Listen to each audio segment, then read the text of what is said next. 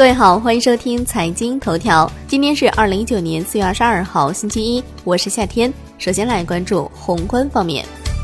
十三届全国人大常委会第十次会议第二次全体会议，听取了生态环境部部长李干杰受国务院委托做的关于二零一八年度环境状况和环境保护目标完成情况的报告，以及农业农村部部长韩长赋。受国务院委托做的关于乡村产业发展情况的报告。来关注国内股市，证监会副主席方星海表示，要加大政策支持力度，大力推进符合条件的期货公司 A 股上市。据中证报报道，市场传出关于科创板基金被退回整改、大回等消息，引发热议。经过业内多方求证，发现这其实是把基金申请的常规调整误称为整改。目前科创板基金的准备工作在正常进行。中证报的消息，出于科创板市场初期容量有限与投资风险约束考虑，一些公募基金认为有必要在策略上做减法。证券日报报道，根据安排，今日起，上交所将再组织一轮科创板专项测试，含最新发布的技术接口、业务规则以及主板的各项业务测试。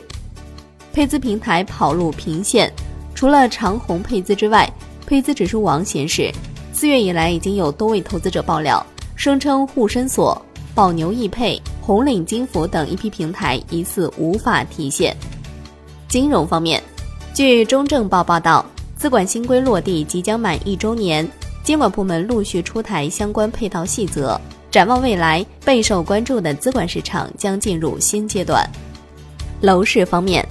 宁波高层次人才购房最多可补贴六十万元。产业方面，国务院关于医师队伍管理情况和执业医师法实施情况的报告提交十三届全国人大常委会第十次会议审议。4S 店里为何有那么多坑？新华社调查发现，价格倒挂、亏本卖车已经成为大部分汽车经销商面临的严峻问题。来关注国际股市。